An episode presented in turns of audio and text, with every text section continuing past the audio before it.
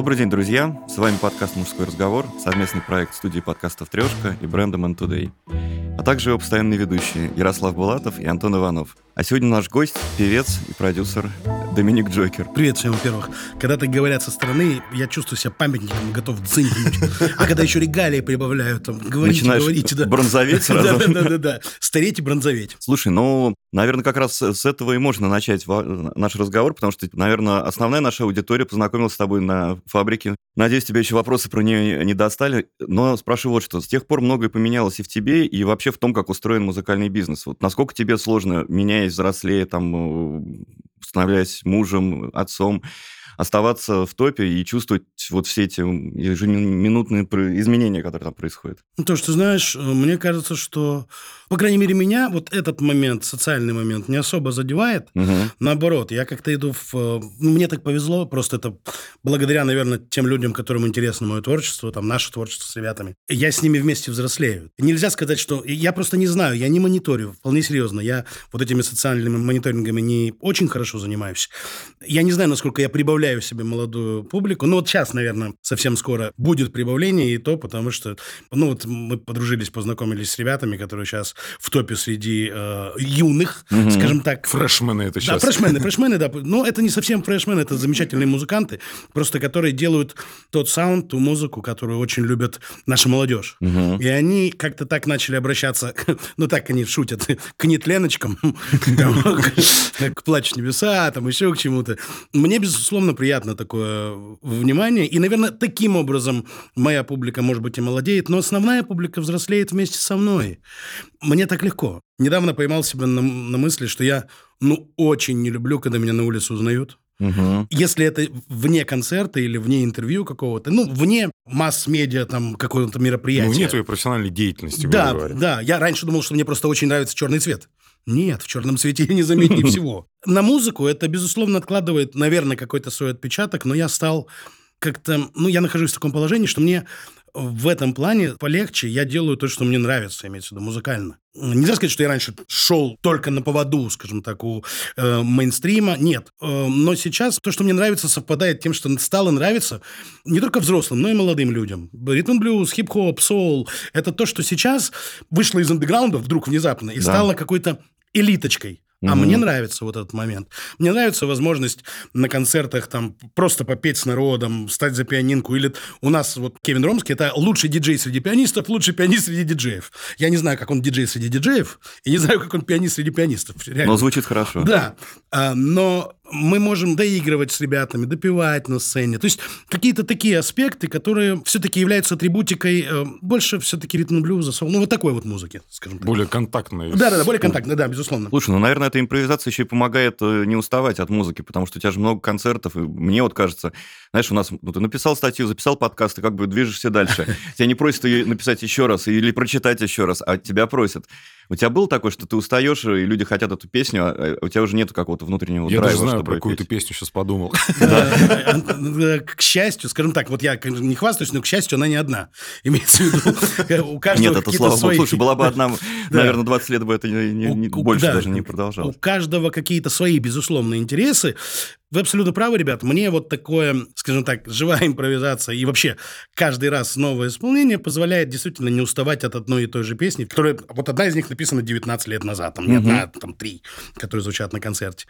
Да, мне это, безусловно, помогает. Это мне очень не помогало в те моменты, когда, ну, необходимо было там с точки зрения телевизора выступать под фанеру. Я никогда в жизни не мог попасть ртом себе в рот. Как бы смешно это не звучало. Рот в рот, да. Да. Я никогда этого не мог делать, и у меня это всегда вызывало жуткое напряжение. Я прекрасно понимал, что есть техническая необходимость, э, допустим, для данной съемки. Но это же не делает мне легче попасть ртом в рот. Ну смотри, это же скилл все равно. Ты, если поешь всегда сам, то ты не умеешь попадать ртом вот, в рот. То есть вот. это же все, это что же как бы, ну... А я... скилл, да, там, это все равно Ярик, я опыт. пытался научиться. Я сидел перед зеркалом, стремясь попадать себе в артикуляцию в какую-то. Ну нет, ну не получается. Оно физически не получается. Где-то получается, но где-то прямо это видно, как у наших грандов в back at the day времена, когда ну, невозможно было на телевизоре выйти с э, живым исполнением. И там постоянно разные казусы случались. С одним из грандов случился очень смешной казус, который я запомнил на всю жизнь. Ну, обычно вот когда звучит, допустим, фонограмма, и артист или артистка, не имеет значения, не спел в этот момент, вернее, э, спел, но э, звука нет, он обычно стучит по микрофону, или она, ну, типа микрофон не работает. А тут обратный момент, прозвучал вокал записанный, а артист не спел, но по инерции он постучал по микрофону. То есть что чувствовали люди в зале? Ты что, офигел, без меня спел? Такие казусы. И да, это, безусловно, было сложно. э, Только вот в этом моменте. А так, я говорю, мне, мне нравится все, что происходит сейчас в менеджменте музыкальной индустрии. Я не могу сказать...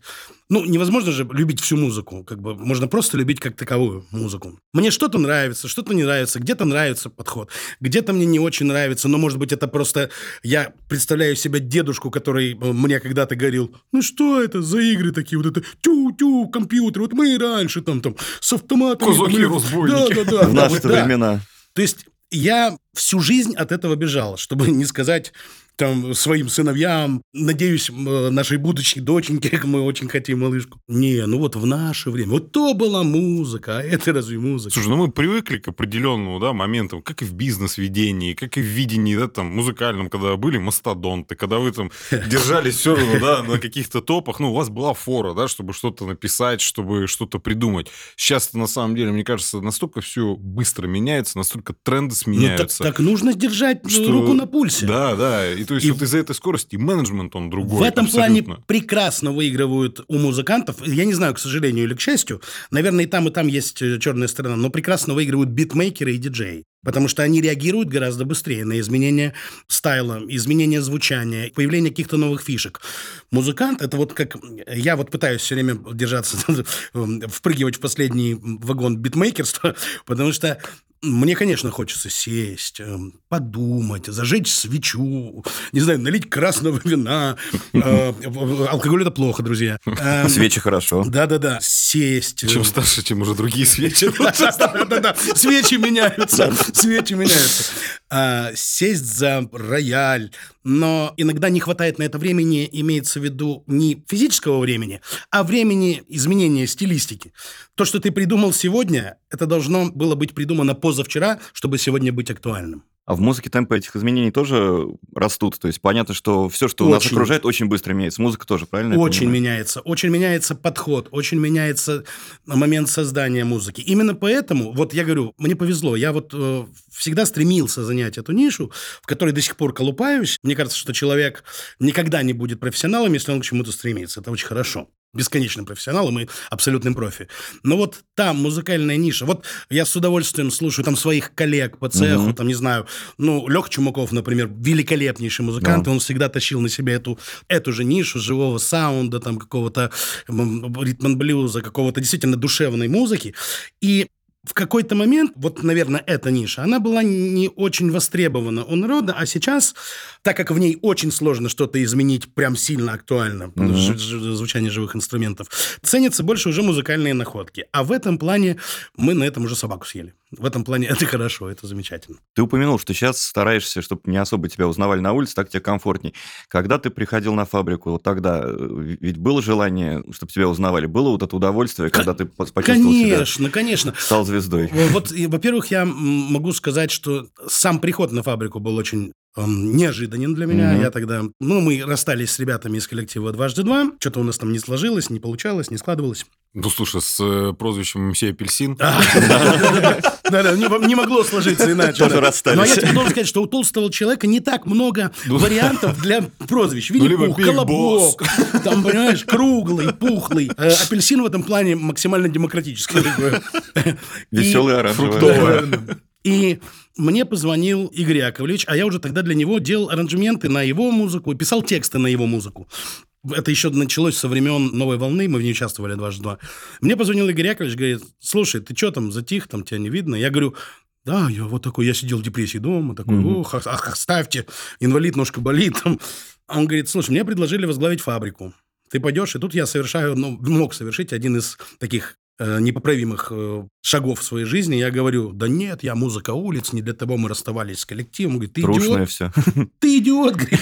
У меня таких, как ты, человек 100 тысяч в ряд. Я же тебе не говорю, что ты пойдешь. Ты попробуй на кастинг приедь. Я знаю, что у тебя есть свой материал. Я говорю, тут совершаю вторую ошибку. Говорю, Игорь Яковлевич, ну, вы знаете, я вот себе сам пишу. Он говорит, не, ну ты идиот, реально. Я, говорит, я, говорит, не знаю, правильно я сделал, что тебе позвонил или нет. Как-то так. Я потом уже, мы над этим смеялись вместе. Это вот этот глупый юношеский максимализм, который мог мне очень серьезно наломать все. И, безусловно, в тот момент, когда мы шли на фабрику, а мы уже тогда были знакомы э, с Тиманом, я писал какие-то биты вместе с, со Спенсером для VIP 77, с Настей Кочетковой, с Дину МС. Мы друг другу не сказали, что нас позвали на фабрику, а нас позвали меня, Яковлевич, а Кочеткову и Тимана Кормильцев, на тот момент управляющий Арсом, который и, и стал, скажем так, продюсерским центром для фабрики «Звезд-4». Я посоветовался с Никитосом Малининым, он мой дальний родственник там по Одессе, мы нашли вдруг корни там по маме. Он говорит, да, конечно, иди. А он победил в третьей фабрике. Но у них такая очень была, очень прилизанная, очень такая правильная, прозрачная фабрика. Ну, как и все до наших. Мгм. До нашей они все были очень правильные, очень правильно выверены с точки зрения центрального телевидения. С любым из участников этих фабрик мамы с удовольствием отпускали допоздна гулять своих дочек. То есть, образно говоря. Очень приличные такие. Мы первое, что сделали, мы столкнулись с Тиманом и Настей вот так вот друг напротив друга на кассинге. А я говорю, а ты что здесь делаешь? Он говорит, я Кочеткова привел, а ты? Я говорю, а я вот с Никитосом пришел. И к нам подходит девочка и вручает таблички. Так, 20, 257, там, 258, 259. Мы выглядели как идиоты, честно. Но мы подали на эту тему. Да-да, я так просто, я заходил так. Нам изначально Игорь Яковлевич давал там всего... Он, сразу сказал, я вам даю три недели, потому что на первых двух никто не голосует. А на третий кто-то из вас обязательно уйдет, потому что два татуированных придурка – это матч. Я говорю, да Ну, не, ну, еще что, мы- время мы, тогда Бивис и Батхед, такое. да. А Он говорит, не-не, ну этот ваш там хип-хоп и туда-сюда. Ну и мы решили, раз у нас есть две недели, то мы просто оторвемся. Мы не пытались то, что сейчас называется, наверное, хайповать. Вот у нас в голове этого не откладывалось. Возможно, это было подсознательно, но мы не вкладывали это в свое поведение. Мы просто телевизионно хамили. Там бегали с голой жопой под луной. Там, то есть, э, ну, как-то э, делали то, чего нельзя делать на центральном телевидении. И сначала э, руководство канала и руководство фабрики сначала было не очень довольно. Но потом в конце второй недели пришли цифры, доли и цифры. И они увидели, что вдруг почему-то это нравится вдруг народу. И как-то так это кого-то заинтересовало и начало омолаживать публику. И в тот момент, как бы, наверное, мы для себя, вот, да, мы захотели чтобы нас узнавали, хотя мы не понимали этого момента. Мы же там прожили три месяца. Мгм. И вот когда ты выходишь оттуда... И А вы в вокруг там- изоляции жили? Да, в изоляции, в изоляции, Там, в то есть, как изоляции. Дом 2, да? Вас вывезли Да, да, да, куда-то? да. и- Нас в субботу вывозили с охраной куда-то там в дом отдыха, смотрели, чтобы у нас в карманах не было сигарет, потому что это реклама, ни жвачки, ни сигарет. И там разные смешные курьезы происходили. Но сама фишка, что только в конце, только когда выходишь оттуда, ты понимаешь, что Жизнь ты вдруг, да, да? все поменялось.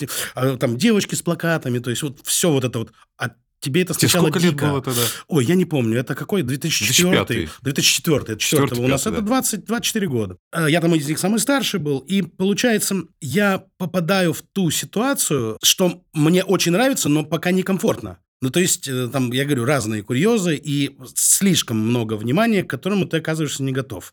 Как позитивного, так и негативного. Слушай, ну улице. у многих А, от этого чё, вообще. чё?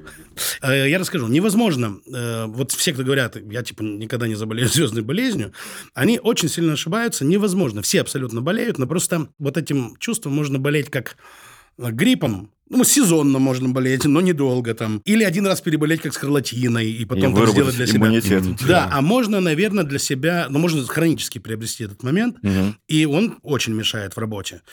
Нельзя сказать, я говорю, что это доставляет мне жутко негативные эмоции, но это вырывает меня из зоны комфорта, когда меня фотографируют там или повышенное внимание, потому что я наслаждаюсь. Вот мы с Катюшей, с женой, там сорвались еще во, во времена там до, до санкционной, до всего этого. Сорвались там, она, ей очень нравится, например, Черногория. Там мы Мгм. сорвались, сели в самолет и ходили там просто как туристы, или в Осло. Ходили как туристы просто в- без такси, без пафосов, без встреч, там типа, чтобы забрали с самолета. Просто вышли, сели в электричку от м, аэропорта до гостиницы, гостиницы, прошлись пешком. Ну, то есть это в рождественское время, это вообще волшебство. Да. И вот этим моментом э, я всегда наслаждаюсь, вполне серьезно, я искренне говорю. Понятно, что если... Ну, как, известность от популярности очень серьезно отличается. Известность – это когда, ну, каждая собака знает, как тебя зовут, но, может, ты никому нахрен не нужен, знаешь, как неуловимый Джо, который потому неуловим, что никому нафиг не нужен. А популярность это, наверное, более узкий круг людей, но они следят за твоим творчеством, за твоей жизнью. Не, не за тем, что ты ешь в Инстаграме. Я вообще не могу себя заставлять вести. Нынче запрещенную сеть не могу себя заставлять вести. Да вообще не могу вот эти вот все сторисы, все остальное. Я начинаю. Три дня я держусь, и все, и сливаю все. Ну, это разное. Это же блогер и... ну, Мне, это мне такое, очень да. сложно, хотя нет, у, нас очень много друзей блогеров, которые этим живут, и, ну, за ними интересно наблюдать. Не, я говорю, это же другая профессия А я не понимаю, просто. как можно за мной быть интересно наблюдать, что я ем с утра. Или как я встал и сказал, «О, доброе утро. Наверное, я по этому поводу тоже комплексую, потому не очень много меня в, именно в благосфере. А так, в целом, да, раньше мне очень хотелось, но это, опять же, хотелось э, всего лишь в подтверждение того, что у нас что-то получается. То есть песни популярные, клипы крутятся, там э, люди интересуются. А сейчас, когда мне необходимо делать какую-то работу для этого, и я знаю, что это все равно имеет место быть, и это интересует людей, и они дают какой-то свой обратный отклик, э, что в сети, что другими способами, меня это несколько вырывает из зоны комфорта. Ну да, когда ты идешь по улице, блин, погулять, Ну, идешь, да, тебе идешь за руку это, давай сфоткаемся, Да. а ты, блин, там думал, шел о чем-нибудь, И самое главное, у меня самая большая беда, я, я практически не отказываю. Только если какая-то экстренная ситуация, мы куда-то спешим, тогда я вынужден отказать. Или там, допустим, создает угрозу безопасности не только моей, там, но и охраны, например. Такое бывает, когда массовые мероприятия, когда народ просто пришел поглазеть, не в смысле пришел, заплатил за билет и сел, а просто пришел поглазеть ну, день города какого-нибудь. Мгм. И они просто пришли, и их там, допустим, человек 30 тысяч, 40 тысяч, а охраны там человек 20-30. То есть это может создать угрозу безопасности. Ребята просят сразу. Так, давайте не останавливаемся. Если вам необходимо, то давайте заведем вовнутрь там какую-то группу людей, а потом просто продолжим путь сразу в гримерку или сразу в автомобиль.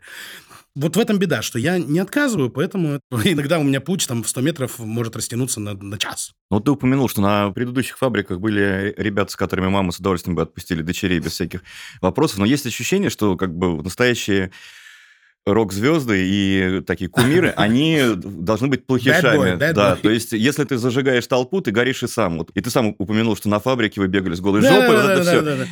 Как ты нашел баланс между тем, чтобы не сгореть, и не вот в этом всей круговерте шоу-бизнеса, где много всяких и там и соблазнов, и черт чего может произойти, и все равно остаться на плаву, но и сохранить себя, то есть отстроиться и как-то... Ты знаешь, наверное, как у каждого дурака, у меня только один закон. Не думай. Не Ага. думай.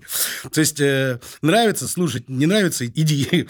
Это не значит, что- вот мне очень нравится, вот мы недавно были с э, Катей в Тае, я первый Мгм. раз был в Таиланде, а, вообще первый раз в своей жизни, она уже была, и она меня завлекала туда, мы в основном больше там в Европу ездили, в другую часть Азии, и что мне понравилось в тайцах? У тайцев как такового закона нет, в хорошем смысле этого слова. Ты можешь делать все, что ты хочешь, но если это не мешает человеку, который находится рядом с тобой. Мгм. Если это мешает человеку, который находится рядом с тобой, ты не имеешь права этого делать. У них это на ментальном уровне. Наверное, у меня где-то подсознательно такой же момент. Если это никому не доставляет дискомфорта, неудобства, то ты можешь это делать. Также находясь на сцене, также находясь, в принципе, в жизни. Мы обожаем всяческие приколы. То есть мы привыкли друг друга разыгрывать. По-всякому. Иногда это может быть несколько грубовато, но всегда весело, это никогда не жестоко. Наверное, вот такое же отношение к жизни я переношу и на сцену. У меня вот с ребятами, с которыми, ну вот так получилось, что они все практически семья. Племянник у меня Бэк МС Лиларчи. То есть он отличный хип-хоп-исполнитель и самостоятельно, но со мной он мне очень сильно помогает. Он, наверное, из-за него наш проект называют хип-хоп проектом иногда. Мне приятно стоять на сцене с людьми, чувствуя локти, которых я чувствую. Мгм. Соответственно, с ними я могу творить всякие непотребства. Взять, допустим, и прям в в момент песни поменять слова на несколько шутливые, там, то есть вообще не об этом. В целом, вот такие какие-то приколы, шутки, там, или там в самолете начать кричать там из салона в салон «Петя! Петя!» И вроде бы как бы все зашли, стюардессы уже всех посчитали, но они начинают заметно нервничать. Они начинают ходить, пересчитывать людей. Они пока не спрашивают у тебя, но пересчитывают людей. А потом одна из них подойдет и скажет, извините, а Петр на борту? То есть, а ты-то какой Петр? Вот какие-то такие моменты. Чаще всего они сами смеются по этому поводу. Мы стараемся это сделать так, чтобы это не носило на себе нагрузку для всех пассажиров. Но э, вот с таким отношением по жизни, наверное, меня это и спасает от какого-то безудержного веселья, может Мгм. быть, чрезмерного веселья. Да, наверное, все известные прям рок-музыканты, рок-идолы как-то зарекомендовали себя в той или иной сфере, но я вам могу рассказать случай, как приезжала великолепнейшая группа из трех бородачей, я просто не знаю, можно называть, нельзя Да, я называть. думаю, вполне мы, мы догадались. да. Да, ZZ Top приезжали. Они уже в очень взрослом возрасте, неудобно про таких людей говорить преклонном возрасте, приезжали Особенно. на концерт. Концерт был на Красной площади, если вы помните, это было давно достаточно. было, да. Но у них в райдере обязательное условие было два ящика, по-моему, Blue Label, я не ошибаюсь, виски. И когда разбирали гримерку, а у них, кроме, э, естественно, вип-залов и гримерки в гостинице, у них было еще и за сценой определенный небольшой такой, ну, две палатки, палатка для музыкантов, палатка для них. И когда разбирали гримерку, а у них там э, и биотуалет, и все, то есть весь виски оказался вылет в раковины и биотуалеты. Это уже момент имиджа. И, безусловно, люди об этом будут говорить или рассказывать. Но у нас в райдере э, другая фишка. У нас клюшка. Клюшка в гримерку. Хоккейная клюшка? Да, хоккейная клюшка. Так. Это больше даже не для не для эпатажа, а больше для того, чтобы понять, читают вообще райдеры или нет организаторы. Э, И чаще всего в последнее время читают, говорят, а клюшка, какое-то особое пожелание? Там, Под марка- руку или под левую, Да, правая, левая рука. А у нас Арчик, он бывший хоккеист, он в Салавате играл, в юношеском. И так родился этот прикол. Клюшка просто в гримерку и все. И у него одно время даже была коллекция клюшек, которую он привозил из гастролей. Потом уже мы начали организаторам говорить, не-не-не, ребята, это просто там проверка райдера. Но я могу сказать, что очень многие... Я вот, например, знаю, ну, по крайней мере, сейчас на вскидку, я не буду называть э, имена, но на вскидку скажу трех плохишей совсем юных, глядя на которых создается впечатление, что они во все гораздо вообще. Но Оторвы. могу сказать, они даже кофе не пьют. Хм. То есть, да. То есть это имидж. Да, да. Я их знаю лично. Это говорит только о том, что действительно, ну, э, медиа всегда двигала прогрессом, и в том числе и... регрессом. Да, и регрессом тоже, кстати, да. Потому что некоторые не выдерживают и думают, ну, буду соответствовать имиджу. И это заканчивается очень быстро. Мы это видим на э, очень многих, видели на очень многих и наших поп-артистах известных. э. Безусловно, когда ты находишься в мире этих соблазнов, как-то нужно... Знаешь, я могу сказать фразой из одного легендарного фильма. «Я слишком стар для этого дерьма».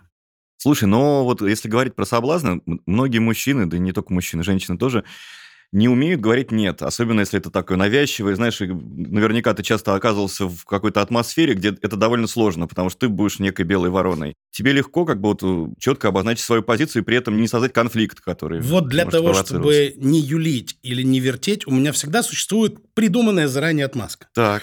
Если я понимаю, что вот в этом кругу меня будут пытаться напоить, Мгм. причем, ну, это ж э, часто бывает свадебный генерал, то есть вот, вот. ну, Нет, я того приятно напоил, поить звезду. видишь, Да, да, это да. Ну, особый звезды спорт. на небе. Да, я чаще всего, конечно, это страшно на себя накликать беду, но я говорю, я на антибиотиках. Мгм. То есть, ребята, извините, я с удовольствием... Я прекрасно веселюсь с э, минеральной водой.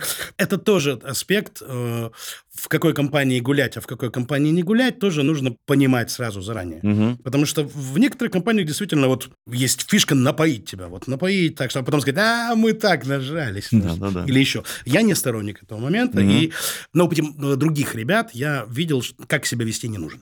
Слушай, ну вот твой путь в музыке, по крайней мере, широко отмеченный, с- на- начиная с фабрики уже 20 лет, в стране у нас чуть больше 30 лет.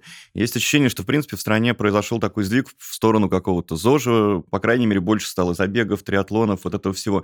В музыкальной тусовке стала ли она более, ну, тоже здоровой, то, что ты Да, говоришь, да, Тоже безусловно. это Это же, смотри, вся музыкальная тусовка, вообще вся медиа-тусовка, это же маленькое зеркало от э, Гиперболизация общества. Кон- общества. Конечно. И э, тут момент, ну, во-первых, понятно, что эм, модно. С точки зрения моды, действительно модно быть здоровым, э, опрятным, нормально одетым, не с перепоя, не с бодунищей, не с сигаретой в зубах. Это раз. Кроме того, общая, опять же, мировая политика на долгую молодость очень серьезно сыграла вот в эту же сторону. Мы видим очень многих популярных взрослых людей, которым Мгм. уже там 60 лет, и они прекрасно выглядят Мгм. выглядят прекрасно с иголочки, подтянутые. Ну, сложно бы мне сказать, подтянутые, конечно. ну, Ну, я эту хорошо сторону- да, выглядишь. я Сейчас, сторону- по крайней мере, лучше, чем 20 лет назад. Ну, знаешь, да, да, да, значительно. И могу сказать, что действительно это все следствие общества, общественного мнения о том, что это модно. Да, ну это и хорошо. В большинстве и голливудских, и наших фильмов такая богемная тусовка стала показываться очень опрятной, очень стильной. А если раньше на это не было такого упора, то сейчас на это откровенный упор. Ну, момент моды, говорю. Ну, как Поэтому- это раньше, саморазрушение путь сильных, да? Ну Сам- да, да, да, да, да, да, да, да, да. Самосовершенствование Ну, путь слабых. успокой нас. Э, Были все-таки разнесенные гостиничные номера, выброшенные телевизоры? Да, да, безусловно. Нет, было, было все. В этой жизни было все в хорошем смысле этого слова, даже и в плохом. Дело в том, что э, человек любой профессии, он в первую очередь человек. Скажу так, не было разнесенных гостиничных номеров ради удовольствия. Мгм. Это были какие-то ссоры с организаторами, это были какие-то... То есть не все же люди добросовестные, например, и относятся к своей работе добросовестно. Были вот различные такие моменты, и какие-то там потасовки, и вот что-то такое. Это все было. Но как-то у нас это не было возведено, еще во времена банды, это Мгм. не было возведено в ранг показа и эпатажа, в то, что сейчас говорится, называется хайп. Да и сейчас, обратите внимание, что потихонечку хайп э, меняет окраску. То есть, допустим, прыгнуть с Украины гораздо больше вызвало хайпа, чем э, падение платья у одной из наших там артисток, к примеру. Мгм. Да, люди уже перестают на дешевый вот этот... Ну, не э, то, что даже дешевый. Ну, не э, дешевый, а Да. э, мимолетный, Мимолетный что ли. или личный хайп э, меньше, а вот, допустим, какой-то сумасшедшая выходка, она гораздо больше вызовет, больше обсуждения. Ты упоминал, что ты действительно слушаешь много разной музыки, Да. понимаешь, как она меняется, да, но при этом твоя аудитория, она вместе с тобой взрослеет. И действительно, вот я замечаю, что, например, многие мужики, они вот то, что они слушали в молодости, они продолжают слушать дальше. То есть с этим артистом и продвигаются. Для тебя это естественная история, когда ты все новых и новых артистов слушаешь, э, как-то расширяешь свой кругозор в этом плане? Или это у тебя именно профессиональная часть, которую ты должен делать? Скажем так, ты наступил на больную мозоль. э, Это часть, которую я должен делать, но внушаю себе, что мне это очень интересно. Мгм. И, э, к счастью, я для себя нахожу очень много интересных э, молодых открытий, музыкальных решений, треков, вообще подходов, э, звукоизвлечения. Мы еще просто, вот у нас же школа, арт-студия, Джокер School. Она моим именем просто называется, я там ну, не более чем наставник, всем руководит Катя. Она непосредственно и режиссер, и э, постановщик, композитор.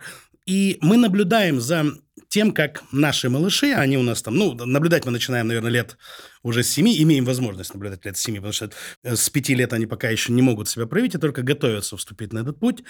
Как они интересуются какой музыкой. И сейчас очень странная тенденция, может быть, хорошая тенденция, может быть, я, я просто еще не разобрался, но она действительно странная, что дети 8, 9 лет, 10 лет поют песни, которые были написаны, когда они еще даже не родились. Как э, российские песни, так и западные песни. Мгм. Вполне серьезно. И выбирают их себе там на отчетные концерты. Ну, это приятно что люди такого маленького... Я не очень люблю говорить дети. э, Это маленькие люди, маленькие взрослые. Слезы-то у всех одинаковые. Там э, мальчик поцарапал игрушечную машину, а папа взрослую. Рыдают оба в захлеб. Любимую игрушку. Так же и с мамами, и платьями на куклах, и на себе. И вот эти маленькие взрослые уже могут так рассуждать, выбирать какие-то песни. Иногда советоваться с родителями или с нами, иногда не советоваться. Ну, где они их берут, я не понимаю. Ну вот эм, очень молодой парень, восьми с половиной лет, захотел спеть, ну что же ты, студент, игрушку новую нашел. Даже я был в очень юном возрасте, когда эта песня вообще вышла. Это 93-й, если я не ошибаюсь, год, или 95-й. Поэтому я для себя нахожу очень много интересных музыкальных решений в новом. Очень много сейчас стало каверов из очень известных старых песен. Ну, как старых, ну, 20-летних песен, 25-летних песен. Очень интересно по-своему изложены молодыми исполнителями, фрешменами, как вы говорите. Вот новое слово для себя почерпнул, в копилочку занес. Есть такое. И неудовольствие я испытываю только тогда, когда я нарываюсь на откровенный шлак. Но так как сейчас, скажем так, нет преград для демонстрации своего творчества э, в сети, как таковой преграды нет. Аккаунт создал, песню выкинул. Просто э, распопуляризировать ее сложно. ну, То есть это уже будет зависеть от твоих SMM-действий, там, ходов, э, каких-то секретных моментиков. Да. Но, в принципе, донести пусть даже вот до одного человека своего подписчика, это очень несложно. Поэтому, естественно, большое количество, даже не то, что шлака, не совсем, ну, он есть разный. Но вот у меня, когда младший сын спел «Олег, вернись, я не вернусь, ну почему я не хочу?» И я, я не знаю, как к этому относиться. Это прикол или это откровенное творчество у человека? Мгм. Но это имеет место быть, раз это уже выложено, и раз мой младший сын Марик это поет, обладая музыкальным образованием. И вот мне, опять же, меня вырывает из зоны комфорта только тот момент, когда я не понимаю этого. я просто не понимаю данной музыки. Но я это оставляю так. Значит, я этого действительно не понимаю. Значит, возможно, я это когда-то пойму. А может и нет. Ну, может, и не... Кон- Контекст ты поменялся. Ну, может и- быть. И, мы не в нем уже, на самом Но деле. я должен сказать, что я когда-то позволил себе, ну, правда, мне было лет 15 или 16, сказать, что не, я Абу не слушаю, я не могу это слушать. Мгм. Прошло буквально 10 лет, мне было 25, я думаю, боже, какой я идиот. Да, это может быть не совсем моя музыка, но как это круто, как это замечательно сделано, как это правильно преподнесено. Да, мне, например, из того времени, грубо говоря, там ближе Бонем, если вот сравнивать подобные коллективы, там, дисковые, Аба все-таки поп, наверное, больше коллектив. Мне больше нравятся там свинговые какие-то решения, но как это все круто сделано и то, и другое. Поэтому я делаю сноску. Может, я еще не дорос, вот, да, Олег, вернись. Да нет, скорее перерос, я думаю. Ну, либо не в контексте. Ну, то может быть, да. ну, э, во-первых, мне кажется, у меня свое мнение насчет этого. Почему мы все Так. время слушаем э, старую музыку и не можем от этого оторваться? Ну, потому что у нас э, в мозгу как бы зоны воспоминаний и эмоций, и они очень близко со слухом. А, ну да. И мы, собственно говоря, когда слышим там... По волнам моей памяти. Да, и вот ты мне говоришь, у нас там будет Доминик Джокер. Я такой, «О, у меня сразу плачут небеса, я в 10 классе, понимаешь? Я сразу помолодел. Ну, то есть, это вот прям у меня эмоции классные. Конечно. И то есть, то же самое там, я не так любил Король и Шут, да, грубо говоря, как я его сейчас там слушаю, Конечно, смотрел конечно, это. да. И у меня такой флешбеки просто. Да и он не так популярен был, да, как сейчас там его малюют на самом Не, деле. ну мне кажется, нет, он был достаточно популярен, но это же была андеграунд культура. Да, но поэтому- среди определенных Да-да-да, это была андеграунд. То есть, мне кажется, это вот больше про ностальгию. Ну, вот так вот, э, как ты говоришь, там, я не понимал. Вот то же самое в свое время я гражданскую оборону вообще не воспринимал, как, э, ну... А сейчас я слушаю его тексты, да, Ну да. Летова. Нет, ну, Ну, и я Там думаю, глубоко. ага, вот оно так вот что. оно о чем. Да, а, а я был как бы А мал. так можно было, да? Да. Вот так вот. О чем там понять бывает сложно. Согласен. Ну, И качество, что он специально, потом вот, вот я сейчас слушаю тоже там про него интервью эти все, и он же специально вот это все делал. То есть, Безусловно. Нет, но он это очень умный, панк-культура, которая в- носила на себе такой же андеграунд, эм, у которой был точно такой же определенный стайл. И Фрейм. набор действий, которые нужно было сделать, иначе ты не панк. Вот эта фишка у нас э, на Западе, мне кажется, это уже прошло тогда, а мы-то верили все это. Ну, то есть нам показывают эту картинку. Вот почему ты говоришь, да, Доминик, что э, мы воспринимаем это, и многие на этом покосились, на этой дорожке Ну да. кривой. Потому что нам это показывали там с Запада, и мы такие, Мы верили. они так и живут. А ну, это, это на как, самом знаешь, деле... помнишь фильм «Стиляги» тоже, Да, когда... они- Да-да-да. Слушай, ну это мифология тоже, э, в этом определенное волшебство. Ты упомянул про то, что сейчас действительно не проблема написать песню, выложить ее, но и много зависит от SMM. Но при этом ты сам в соцсетях дистанцируешься, да, от... э, Нет, я как раз вот эм, творчеством в, в сетях Мгм. занимаюсь. Вот мне интересно, я написал трек какой-то, или мы записали что-то. Вот сейчас недавно записали с Катей, ну, совсем неожидаемый от нас трек. Он называется «Когда я пьян, я Джеки Чан». Да, а а общем, скажем так, сценарий для каждой вечеринки. Женский текст на баре, в угаре, на баре, everybody. Там, а мужской припев «Когда я пьян, я Джеки Чан». То есть и все. То есть больше текста нет. Неожиданное от нас э, музыкальное решение, но оно как-то так внезапно пошло, пошло, пошло, разошлось. А мы в этот момент находились за границей, когда этот трек выходил. И мы с удовольствием на пляже исполняли вот эти танцы и выкладывали это в э, наши соцсети. И нашлись как люди, которые с юмором и позитивно это восприняли, нашлись люди, которые поверили в это. Типа, да что же они пьяные, вот это вот пихают вот в запрещенные сети, там, в мету. Творчески пытаемся постоянно присутствовать в медиапространстве. Мгм. А вот в блогерском смысле, наверное, нет. Я говорю, я просто не совсем умею рассказывать людям о том, что я буду делать сегодня весь день. Когда мы куда-то едем, или когда мы куда-то идем, или на каком-то концерте, или там что-то происходит, или запись студии, мы это обязательно показываем, и многим людям это интересно. Но многим нужно кровища. Зимой, Ну, это же летом одним сценарий, цветом, да. это как триллер, триллер. Да, то есть нужно писать. Но вот при этом ра- развитие, например, киноиндустрии в нашей стране сейчас явно движется вот этими площадками типа там Киона, Премьеры, там далее. Насколько тебе помогает появление таких э, тоже площадок, как МТС Лайв, то, что вот сейчас происходит? Это в первую очередь, э, как там, Бог тебе в помощи. Мгм. Вот МТС, МТС тебе в помощи. Подобные площадки являются дополнительной чистой зоной для предоставления своего э, творчества, не связанного, там, я говорю, с э, непосредственным кусочком хайпа, который должен быть к нему прилеплен Мгм. и размещен в одной из там социальных сетей. Тут я имею возможность по интересам разместить, рассказать, иногда даже рассказать, а не показать и не продемонстрировать. И вот этот момент меня очень радует, что существуют другие инструменты, которые не связаны с падением трусов, там, образно говоря. Я считаю, что вот за этим будущее, потому что дистанцируются друг от друга новостные ленты. Одни хайповые, другие информационные. Люди захотели поржать. Вот я с утра открываю, там, без кота жизнь не та, и смотрю котиков, и ржу. Потом я хочу узнать новости. Я захожу в новостной канал. Я не хочу, чтобы оно было все смешано или перемешано. Поэтому я не просто приветствую, я буду всеми руками и ногами поддерживать появление и поддерживать продвижение данной площадки. Для меня это только дополнительный плюс и дополнительный стимул что-то делать. Ведь если негде показывать, то зачем это делать? Ну и потом, наверное, появление именно площадок в плане физическом для выступлений таких... Я э, об этом и говорю. На, на с оборудованием высокого уровня, с профессионалами, то есть оно тебе позволяет лучше... Я именно об этом и Да, говорю. да, да. Не просто о радиоэфире или подкасте, который... Вот мы сейчас записали подкаст, это сугубо информационная часть этого момента. Мгм. А то, что есть площадка, где я могу спокойно приехать со своими музыкантами, сесть и отыграть квартирник из своих любимых песен, в конце концов. Да, это Вот я вот взял, собрал свои любимые песни, начиная, там, не знаю, от э, Сереги Пиццы, там, вот все, что мне нравится здесь, вот то, что происходит сейчас. Мгм. От молодых до взрослых людей. Сел и с пацанами там в три гитары, в какую-то акустику отыграл, и это уже не носит такой домотканный характер, абсолютно профессиональный, правильно вызвученный, уже можно это подсвести, люди это могут нормально услышать. Я вот только об этом говорил, что есть возможность где показать. Не просто рассказать, а показать. Слушай, вот наши слушатели в основном, э, как строится жизнь у большинства людей? Там есть работа отдельно, есть жизнь. У тебя, наверное, вот эти вот э, более смешанные... Грани все- стертые. Да. И у меня, и у Кати грани стертые. Но, наверное, именно поэтому мы вместе уже э, 10 лет. Наверное, потому что у нас работа и жизнь ничем не различаются. Только направлениями перелетов, временем, проведенным вместе. А идеи и ценности, то, о чем можно поговорить. Мы с ней, наверное, как вот эти две женщины, которые 20 лет просидели в тюрьме в одной камере, в один день вышли и присели на лавочку поговорить. Наконец-то. То есть, да, мы вечером, э, просто вот после э, жуткой недели, вечером, выходной, мы можем все равно сесть и там, не знаю, за бокалом вина или там за чашкой чая, не имеет значения, поговорить о том, что происходило в течение этой недели. У нас нет вот этой темы, так, давай только не о работе, пожалуйста. У меня так бывает с женой, честно говоря, потому что мы же тоже работаем вместе. Ну да. Она, она у меня здесь финансовый директор.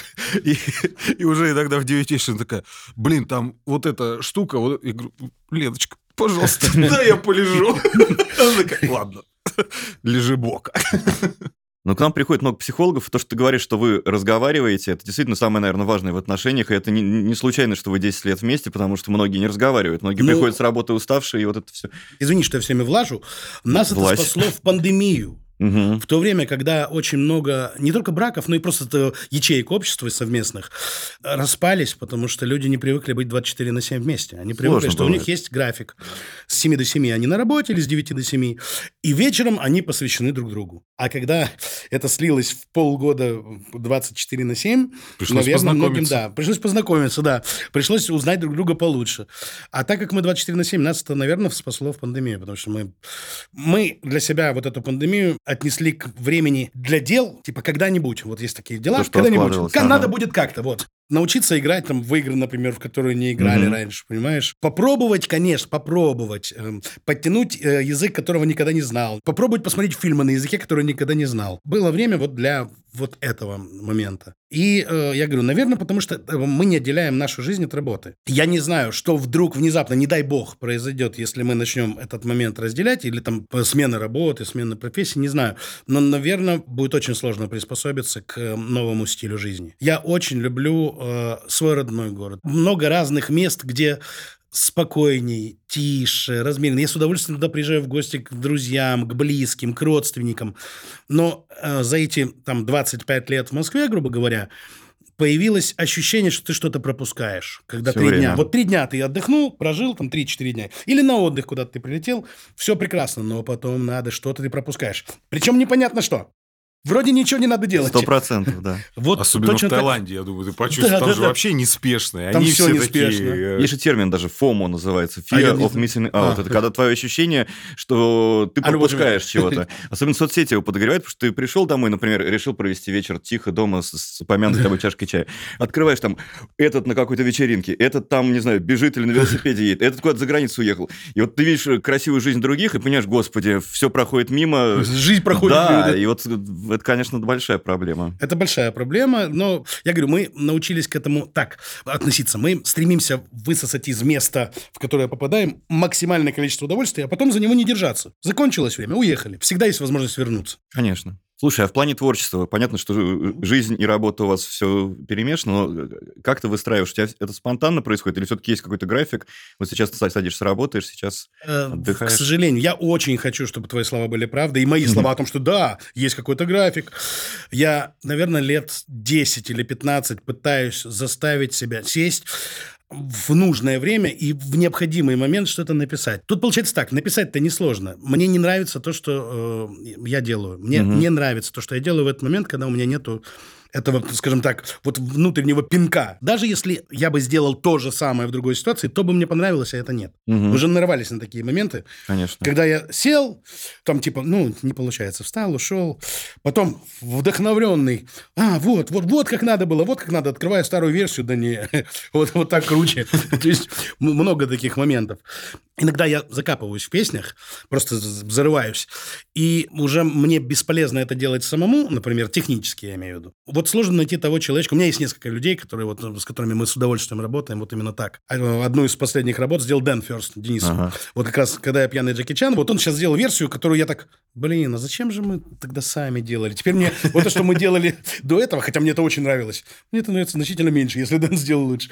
Вот этот момент очень важен. Нельзя себя зарывать. Вот когда садишься по графику, я понимаю, что Мгм. бывают такие случаи, ну надо. Да. Ну, знаешь, когда уже подгорает Повод- уже. Повод нашей встречи. Вот скоро там сольник, и мне Да. нужно к нему писать. Надо. Надо написать. Вернее, у меня практически все написано. Не хватает сил завершить, потому что что-то все время не нравится. Иногда э, нужно иметь в себе силы сказать, так, все, остановились. У меня Катя чаще всего этим занимается. Так, все, хватит копаться. Реально круто. И проходит там 5-10 дней. Потом понимаешь, что да, действительно, это я сам себя зарываю. Мгм. Поэтому, когда это происходит с внутренним пинком, конечно, это гораздо быстрее, гораздо с меньшими затратами эмоциональными. Энергетическими, Да. эмоциональными. Ты упомянул сольник. Расскажи, пожалуйста, про него подробнее. Что, что там будет, что ждать? готовите? Ой, ребятки, ну, во-первых, как вы говорили, по волнам моей памяти есть много треков, которые, наверное, мы бы с удовольствием, по крайней мере, мы со сцены вспомним с удовольствием. Это и э, мой сольный альбом, самый первый, который как-то так прошел не очень замеченным. Это «Реальные люди». Там много треков, которые... Ну, на тот момент еще не было ни ресурса, ни финансового ресурса в том числе, потому что тогда это были недостижимые заоблачные суммы, заоблачные высоты.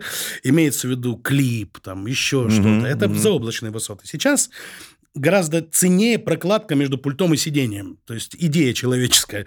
А э, реализовать ее можно хоть на телефон, хоть взять в аренду 5000 в сутки фотоаппарат, марк, и прекрасно там... С, главное, чтобы оператор был толковый, отснять какие-то свои идеи. Да. И на не надо момент- пробиваться на каналы, потому что... вот. да. И точно так же это представить, показать. Сейчас есть возможность это все показывать. Главное, чтобы были силы, время и желание. И Мгм. идея. Каждый суслик в поле агроном поставил себе Ableton, там, не знаю, FL Studio, и все, и уже продюсер, уже Мгм, сидит, мгм. клепает. То есть это, это хорошо, это замечательно. То есть люди потихонечку, да, не с первой работы, но потихонечку у них начинает получаться какие-то интереснейшие идеи, какие-то интереснейшие подходы.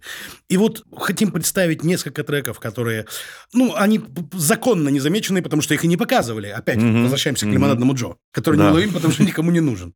Их не показывали на тот момент. Не- Несколько дуэтов, если мы успеем, мы завершим еще одну грандиозную работу. Для меня грандиозную работу. И пройдемся по волнам моей памяти, представим несколько совершенно новых треков, которые будут... Скорее всего, они уже будут... Нет, наверное, мы их прижмем как раз до ноября. И в ноябре будем издавать. По крайней мере, это такое тусовка. Это даже не, не, не сольный концерт. Это больше туса с развлекухой, с музыкой. Безусловно, музыкальная туса. Где каждый себе может найти что-то по интересам. Просто увидеть друзей, которых давно не видел. Послушать музыку. Познакомиться с, э, возможно, будущей второй половинкой. Каждый человек, будь то он или она, смогут найти себе там что-то по интересам. Ну и Кроме того, я давно не собирал всю нашу московскую семью в одном месте, потому что в основном, вот начиная как раз с пандемии, сначала были запреты, потом какие-то сокращения количества, потом там 50% зала, и невозможно было сделать то, что хочешь, там, всех рассадить так, как хочешь, как у себя на дне рождения.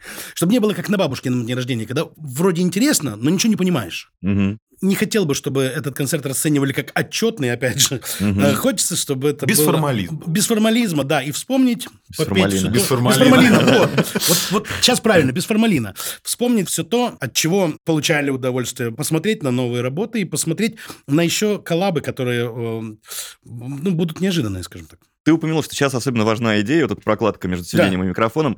У тебя были моменты, когда вот был прям кризис, когда надо Идеи. писать, хочется писать, и ничего не нравится, ничего не получается. И как ты из этого выбирался, и что это был за момент? Такое бывает постоянно, такое не прекращается. Если это когда-то прекратится, то тогда и прогресса никакого не существует. Значит, значит у меня болезнь непризнанного гения. Значит, ага. мне все нравится. Себя любимого вот буду слушать. Мне наоборот, эти моменты, они меня радуют. Они меня, безусловно, очень тяготят. Мне очень тяжело с ними справляться, как и любому человеку. Когда постоянно неудовлетворенность чем, тем, что находишь. Но когда ты что-то находишь одно, счастье ни с чем не сравнится. Угу. Вот это вот счастье, которое на раз срабатывает, оно ни с чем не сравнится. И да, э, неважно, там, залетело это в топы, или залетает через какое-то время, или до серединки доскочило. Самое главное, вот это удовольствие, когда тебя вот проперло, это ни с чем не сравнится. Я поэтому научился консолидировать идеи, не только свои. Я с удовольствием обращаюсь к ребятам, к музыкантам, с которыми мы работаем. Я никогда никого, нигде не обойду вниманием э, в участии в проекте. Потому что, ну, я говорю, идея это самое главное и самое дорогое. И я с удовольствием привлекаю к работе как совершенно молодых ребят, так и уже именитых грандов, которые могут с высоты своего полета одним словом тебя правильно направить дать тебе какой-то щелчок, который там переключ... сделает у тебя переключалку в голове.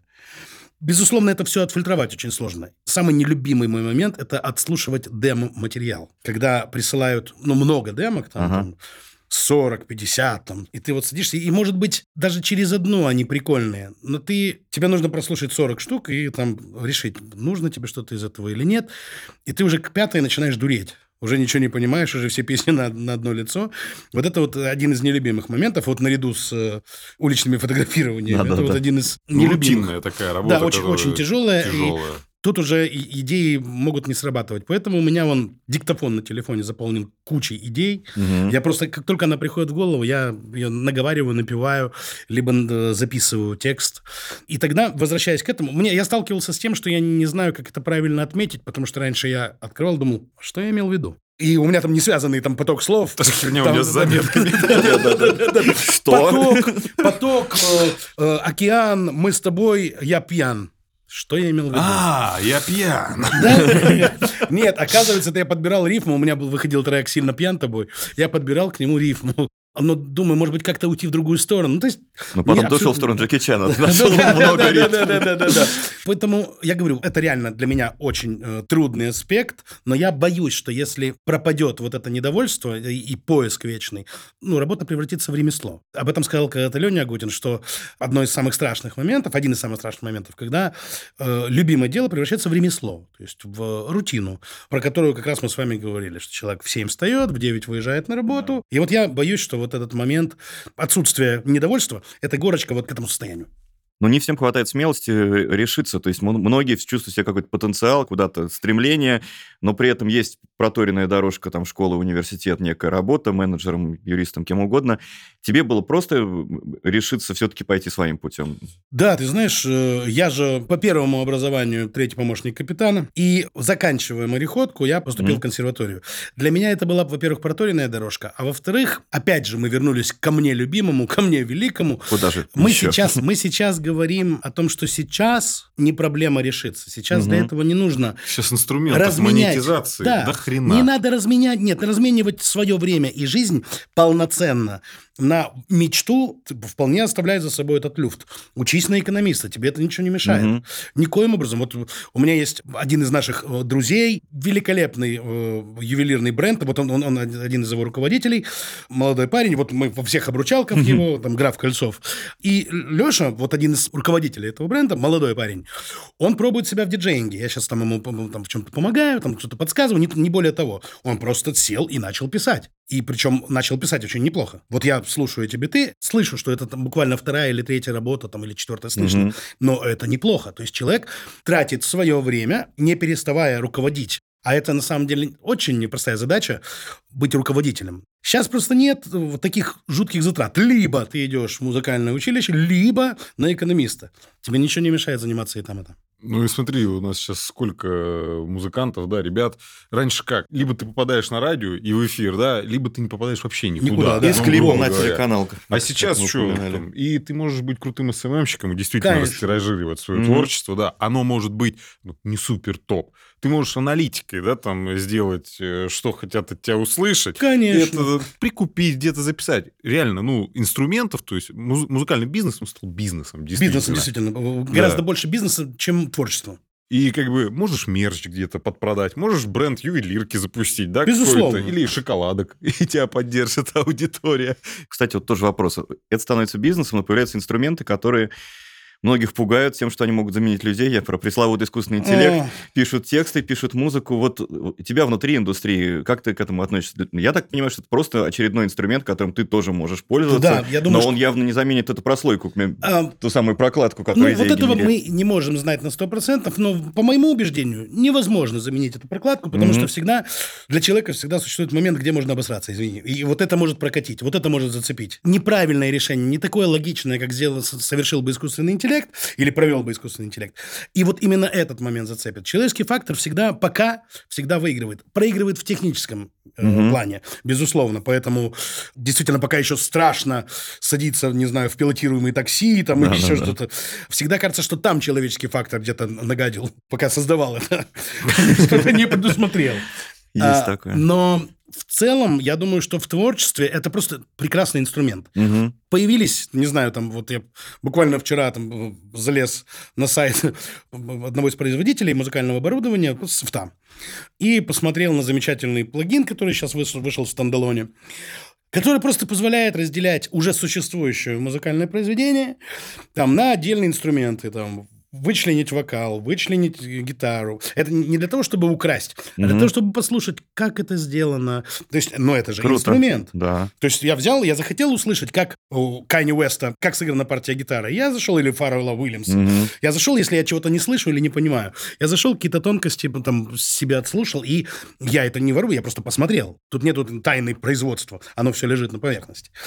И это тоже инструмент, которым нужно уметь пользоваться. Точно так же, как была буча, когда появились синтюки, Мгм. э, что типа все, конец э, Пианино. пианистам, конец. Зачем, если там есть э, эти самые секвенсоры разные, для чего тогда теперь учиться играть? Нет. Жан-Мишель Жарс прекрасно совмещал Мгм. все в себе и пианиста, и э, синтезаторщика великолепнейшего, человека, который придумывал новые звуки. Стив Вандру вообще ничего не мешало, как бы для него создали миллион... Ну, Курцвейл — это вот та фирма, которая для него создала огромное количество музыкальных инструментов. И все равно и живое звучание, и синтетическое звучание все равно осталось. Мы просто пользуемся, и нам нужно уметь пользоваться этим моментом.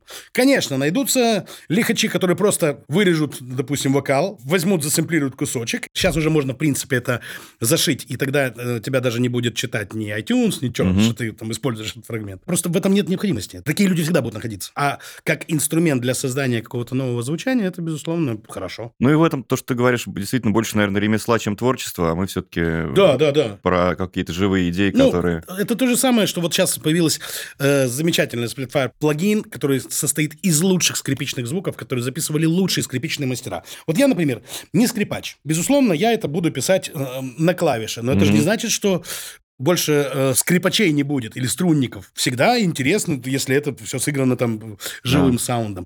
Тут вопрос э, искусственного интеллекта в управлении, управление транспортом, общегородским, например. Из-за необразованности или недоступности информации об искусственном интеллекте мы не можем точно составить свое мнение, насколько это безопасно. Вот это вызывает как раз большее опасение, чем прекращение существования культуры. Правда. Ну что ж, спасибо. Мы, мне кажется, прекрасно поговорили. Да, спасибо тебе, Доминик. Спасибо, Вообще спасибо, очень Доминик. душевный разговор. И прям ты для меня открылся прям с очень хорошей... Еще? Да, с очень хорошей стороны. И действительно, взрослый, классный, кайфный человек. Спасибо. Добрый, энергии зарядил на весь день. Да, я вообще очень-очень рад знакомству. С вами очень приятно. Это взаимно. Я надеюсь, нашим слушателям тоже было приятно. Спасибо, друзья, что были с нами. Это был подкаст Man Today «Мужской разговор». Слушайте нас на всех стриминговых платформах, пишите комментарии, ставьте лайки, рассказывайте о нас своим друзьям. Это нам очень поможет чувствовать, что мы делаем что-то важное. И, конечно, подписывайтесь на наш телеграм-канал. Там вы можете найти дополнительные материалы, конкурсы, наши фото, Впереди у нас еще много важных и интересных тем для разговоров. До встречи, друзья!